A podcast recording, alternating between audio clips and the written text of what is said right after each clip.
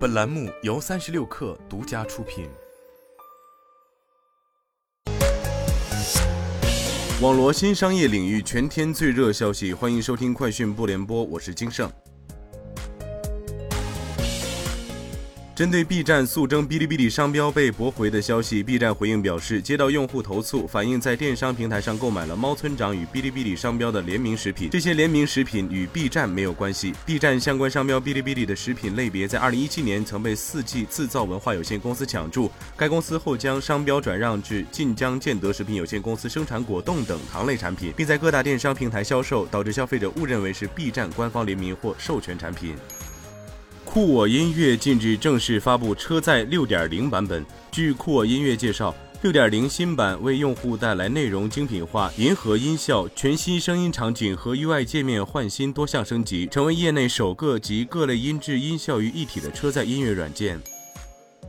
三十六氪获悉，根据盒马情报局公众号消息，盒马将面向上海、北京、成都、深圳等十九个城市，计划招募超过六十名合伙人，共同经营盒马门店的鲜花业务。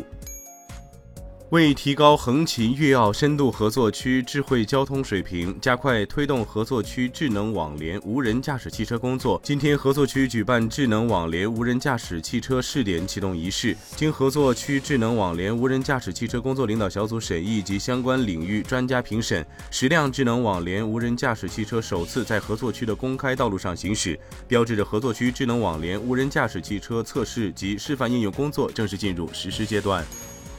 原定于明天正式发售的 iPhone 十四系列，在今天已有渠道流出现货，普遍加价在两千元甚至三千元以上。从多个手机经销商、黄牛等渠道了解到，目前可提现货的三款 iPhone 溢价在两百至四千元不等，不同颜色、内存款式根据需求有不同幅度的涨价。其中溢价最高的是 iPhone 十四 Pro Max 紫色款，其一 TB 内存型号原价一万三千四百九十九元，渠道现货价达到了一万七千元以上。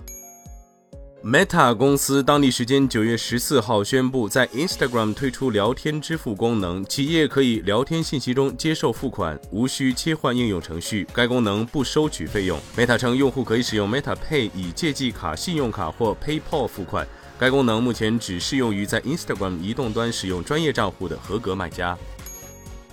据报道，当地时间九月十四号，亚马逊宣布将允许在其平台上销售产品的品牌向购物者发送营销电子邮件。商家将通过一个名为“定制受众”的工具，向新的购物者、老顾客和最大消费群体发送免费电子邮件。该工具已在今年进行测试，并将在二零二三年初向所有美国卖家提供。